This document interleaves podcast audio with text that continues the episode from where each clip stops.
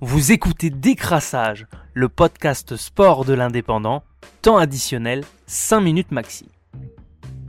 Vendredi 26 février, l'USAP a perdu sa place de leader de Pro D2 au profit de Vannes, bien que les 100 et or aient battu Valence Roman 24 à 20.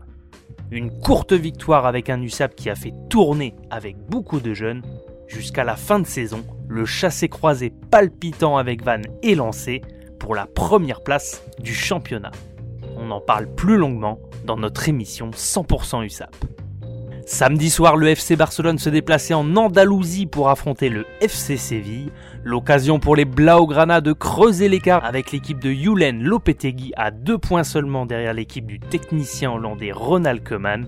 Un match qui ne s'est pas déroulé comme la demi-finale allée de Coupe du Roi où Séville l'avait emporté 2 à 0.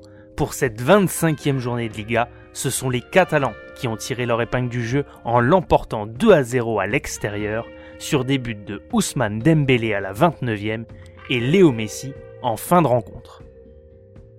Un week-end sport qui se clôturait dimanche soir avec l'Olympico de Ligue 1 au stade Vélodrome où les Marseillais, emmenés par leur intérimaire Nasser Largué, affrontaient l'équipe de Rudy Garcia, l'Olympique lyonnais. Marseille, en pleine révolution après l'éviction de leur président Jacques-Henri Hérault, remplacé par Pablo Longoria, auparavant directeur sportif.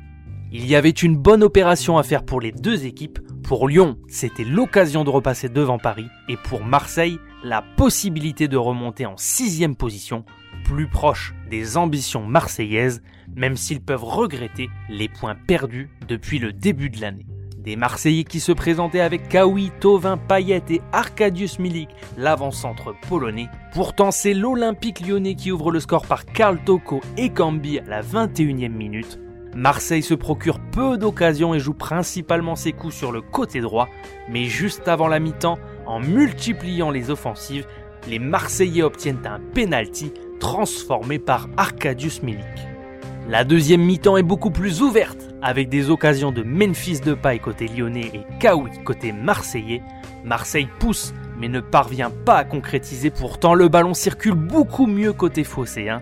70e minute, Lyon termine le match à 10 après un deuxième carton jaune de Lucas Paqueta pour une semelle sur Dimitri Payet. Les Marseillais ont du mal à donner de la vitesse en supériorité numérique et ce sera finalement un partage des points pour les deux équipes. Un point gagné pour Lyon et surtout deux points perdus pour Marseille qui n'a pas réussi à tirer avantage d'une meilleure seconde mi-temps. Lyon reste troisième de Ligue 1 à un point de Paris. Marseille reprend deux places au classement en septième position. C'était Décrassage, le podcast sport de l'indépendant. Rendez-vous lundi prochain pour un nouveau tour de l'actualité sportive. Bonne journée à tous.